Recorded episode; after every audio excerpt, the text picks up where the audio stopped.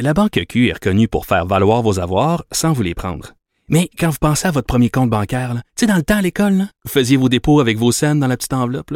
Hmm, C'était bien beau. Mais avec le temps, à ce compte-là vous a coûté des milliers de dollars en frais, puis vous ne faites pas une scène d'intérêt.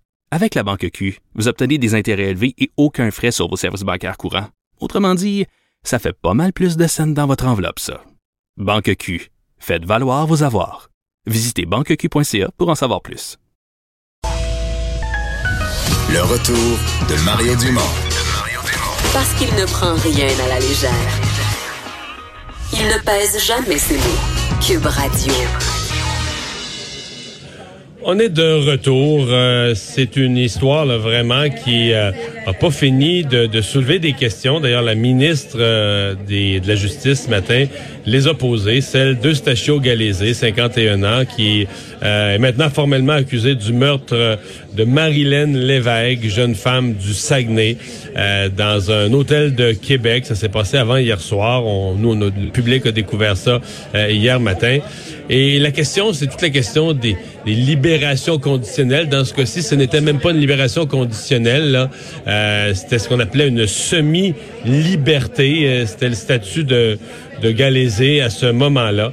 Euh, on discute de, de tout ça avec David Henry, directeur de l'Association des services de réhabilitation sociale du Québec. Bonjour, Monsieur Henry. Bonjour, Monsieur Dumont. Dans dans votre domaine, faites-nous cette nuance entre une semi-liberté, ce qui était le statut de Galézé, et une, euh, une, une véritable libération conditionnelle. Oui, alors euh, il faut voir la semi-liberté en fait comme une mesure préparatoire à la libération conditionnelle.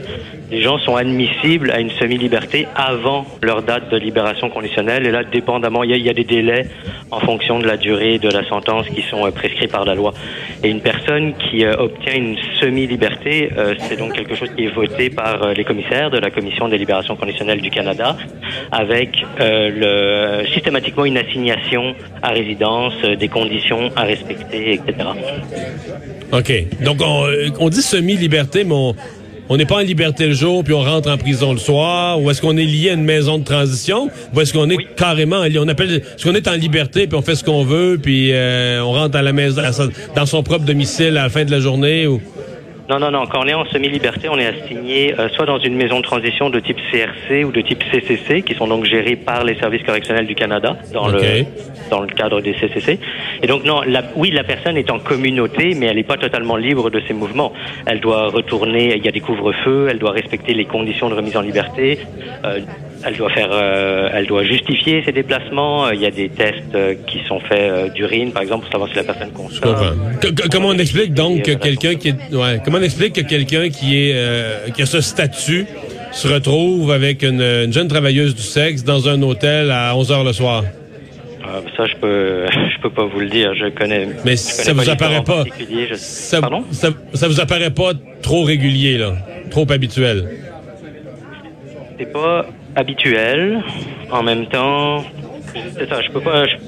c'est pas habituel. Est-ce que maintenant, est-ce que c'était euh, autorisé? Est-ce que c'était euh, c'était su Ça faisait partie Est-ce que c'était une relation régulière pour ce monsieur? Je je le sais pas. Ouais. Parce, qu'on dit dans ces dans ces conditions de semi-liberté, et là c'est écrit noir sur blanc dans les, les rapports qu'on qu'on peut obtenir, euh, on, on lui accordait cette possibilité et de voir des femmes pour répondre à ses besoins sexuels. Euh, ça fait sursauter des gens. Est-ce que vous qui êtes dans le milieu, vous sursautez autant que le commun des mortels? Je comprends que le commun des mortels sursaute et c'est normal. Enfin, je le comprends tout à fait. Maintenant, euh, c'est quelque chose qui peut se faire dans la pratique parce que quand vous avez un monsieur qui a des besoins sexuels, qui les exprime et qui n'arrive pas à les combler euh, de, de façon euh, régulière ou comme vous et moi, bah, qu'est-ce qu'on met en place pour s'assurer que ces pulsions-là pourraient pas dégénérer? Euh, Il n'y a pas beaucoup de, il a pas beaucoup d'alternatives. là. Mais là, dans, ouais. Mais là, dans les faits, ça a dégénéré pas à peu près, là. Euh, complètement, c'est une, c'est, vraiment une tragédie. Et moi, moi, euh, sincèrement, aujourd'hui, toutes mes, toutes mes pensées vont euh, envers la, la famille, l'entourage de, de Madame Lévesque. Ouais. Est-ce que, ouais, est-ce que vous voyez ça, est-ce que vous voyez ça comme une ratée du, un raté du système? Ben, juste un accident, encore. mais- Parce que là, c'est sûr que quand ce genre d'événement arrive, il y, a, il y a une enquête qui est déclenchée. On va, on va aller voir les rapports, on va aller voir si tous les processus ont été respectés, toutes les normes ont été respectées, quel- l'encadrement qui a été mis en place. Et là, on va pouvoir voir s'il y a eu des ratés ou pas. Mais a priori, quand on regarde, mais encore une fois, je connais pas le dossier en détail, etc.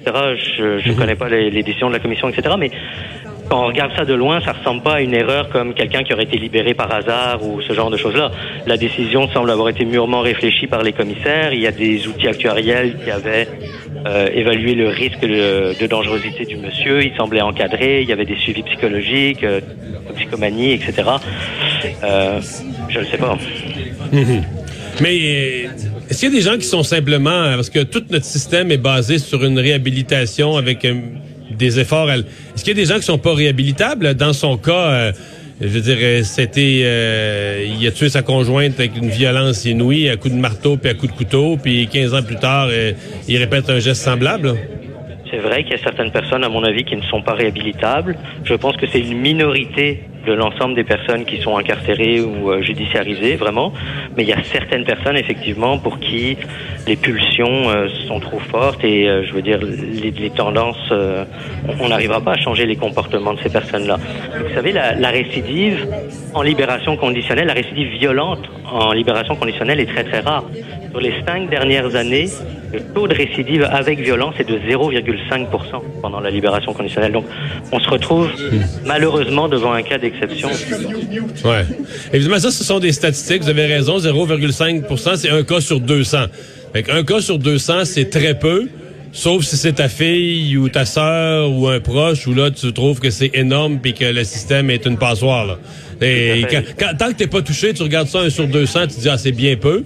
Euh, le jour où c'est un de tes proches, tu tu peux pas croire que le système a laissé passer ça entre ses mailles.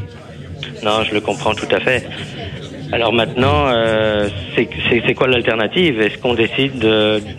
Est-ce qu'on n'accorde plus aucune libération conditionnelle à personne? Ça, ça peut être une possibilité aussi, mais, Mais ça veut pas dire évident qu'on va non plus, là, hein. beaucoup de gens pour, pour des, des très longues périodes. Ça, ça va coûter extrêmement cher. Ben voilà, donc vous dites euh, quand un cas, euh, dans le cas précis qui nous occupe, vous dites quand un cas comme ça tourne aussi mal, il y aura euh, enquête, selon votre expérience, enquête complète et sérieuse pour revoir toutes les décisions de la commission puis essayer de comprendre est-ce qu'il y a eu un manquement? Oui, habitu- bah oui, habituellement. Et on s'entend, là, ce genre de tragédie-là. Bon, fort heureusement, ça arrive pas, euh, ça arrive pas souvent, mais quand ça arrive, il y a des révisions qui sont faites euh, du, du dossier, là, au complet, là. Bien sûr. Monsieur Henry, merci de nous avoir parlé. Je vous en prie. Au revoir. Bon, un sur deux. C'est c'est- c'est ça, un sur c'est 0,5% un sur 200, là. Ça, c'est le genre de statistique qui, c'est, si tu veux faire une statistique d'ensemble, tu te dis, ah ben, regarde, là, 199 pour sur 200, il n'y a plus d'autres actes violents. Mais quand le 1 sur 200, tu le connais, là, par son petit nom, là, là tu te dis, ben, qu'est-ce que c'est ça?